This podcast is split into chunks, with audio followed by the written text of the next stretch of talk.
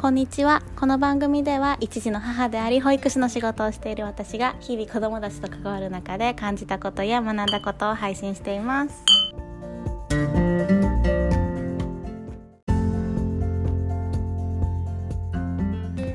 今日は、えっと、9月2021年9月14日火曜日です。はい。えっとこちら私が住んでいる地域は今ちょっと雨が降り始めていますね。朝とか午前中はまだ曇りってくらいだったんですけれどもなんかだんだんと天気が崩れ始めてきています。でちょっと今日 後ろがあの騒がしいかもしれないんですけれども実は、えーと、と娘のうんとですね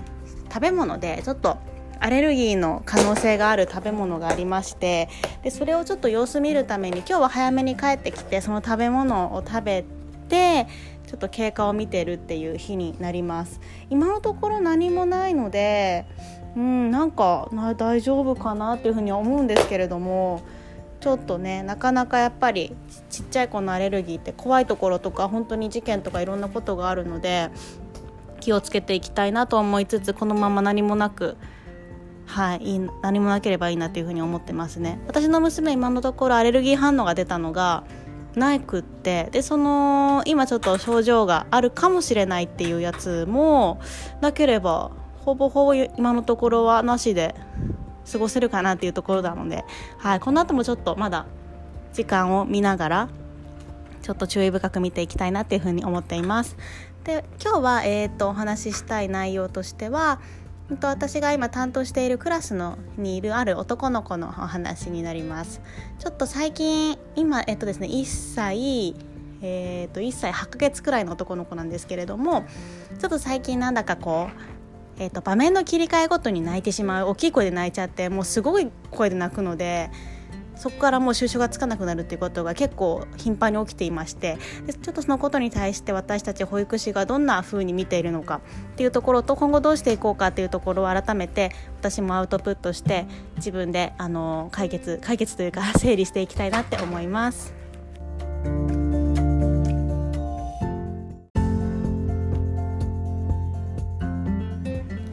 はい今日は、えっと、ある私の保育園で見ているある男の子のお話をしたいなというふうに思いますその男の子を今ここでは R くんっていうふうにしたいんですけれども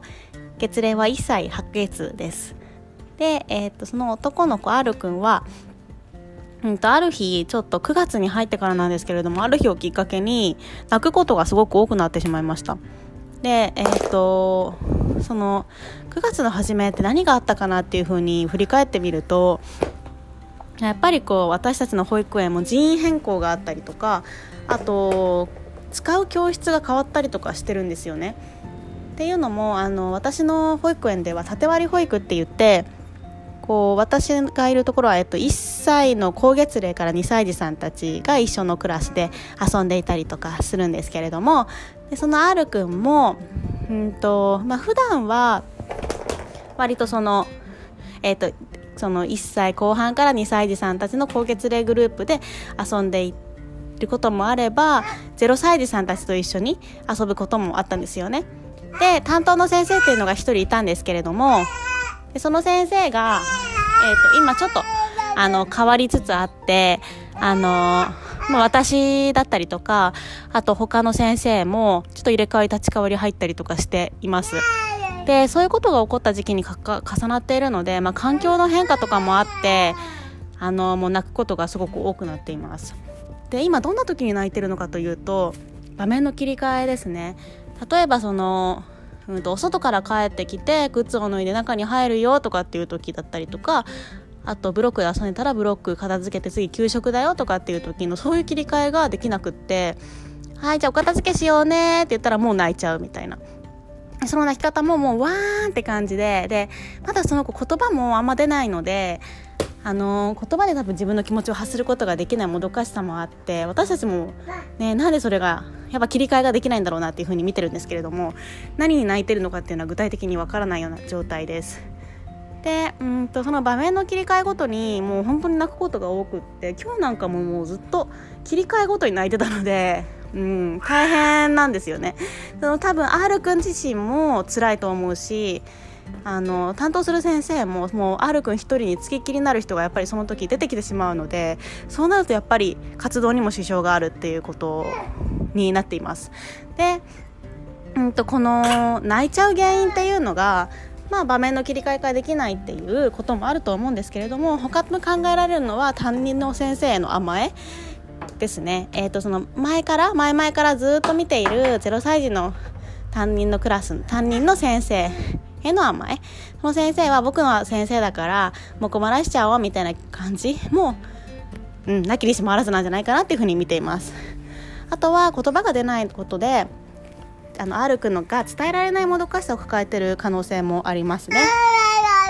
はいすいませんね。あとはえっ、とちょっとですねその苦手意識っていう何かに対して苦手意識があるんじゃないかっていう見方もあります。で例えば、まあ、うんとずっと見ている担任の先生がおっしゃるのはあの着替えに対しての苦手意識がある気がすると言っていてなんかその着替えにつながること例えば給食食べたら着替えが始まりますよね。とかそういう、うんと、給食あ今から給食ってことは着替えがある。嫌だみたいな。感じもあるんじゃないかなっていうふうに見ていましたね。だからブロックの片付けとかもブロック片付けたらあもうこのまま給食になって着替えになるんじゃないかみたいな。なんかそういうふうに見てしまって不安になるんじゃないかっていう感じに言ってました。でまあちょっとですねあの本当に何がっていうのは私たち保育者にもちょっと正直なところ分からなくてもうでもただもうそれは結構もう癖になってきてしまっているんですよね。最近切り替えごとに泣いてるってことが本当に毎日続いているのでまあこれはちょっとどうにかしないとなっていうことであの明日からのちょっと取り組み私たちの取り組みでちょっとお話ししたのがまずお着替えの時間を楽しくできるようにしてみようかっていうふうに考えてます。今は、うんと、結構保育園だとなんかこう自分でやってみようねとかっていう声かけがあるんですけれどもその R 君に関しては自分でとかを求めずに保育者が積極的に手助けしてあげる。とにかくその R 君の気持ちを安定させるってことをまず第一に考えようというふうに思っています。でお着替えの時間をなるべく楽しいものにするためにいつもこうちょっと電気を薄暗くしてたんですけれどもその薄暗くするのを明るくするとかあとはまあなんかちょっとだけ音楽をかけるとかなんかそういう風な感じで何か楽しくできる方法を考えたいなっていう風に思っています。あとは担当の先生を回すっていうのも考えていますね。その今、えーとずっと見ていたずっと見ていた担任の先生がいてでその先生につきっきりになってその先生をこう泣かすあの困らせてしまおうという気持ちもあるかもしれないのでなるべく他の先生でも対応できるようにいろんな先生に関わってもらう機会を持つために担当の先生を変わるっていう方法回すっていうのを考えていますあとは私が考えるのは見通しを持ってもらえるような声かけとかあとなんかはできなければ絵カードとか使ってやるのもいいかなっていうふうに思っていますね。まだ言葉が出ない子なのでもしかしたら言葉でバーって言っても混乱するだけかもしれないと思うので、うんと、何かこう絵カードとか使えるものを使って見通しを持ってもらうっていうことをしていきたいなっていうふうに今のところは考えています。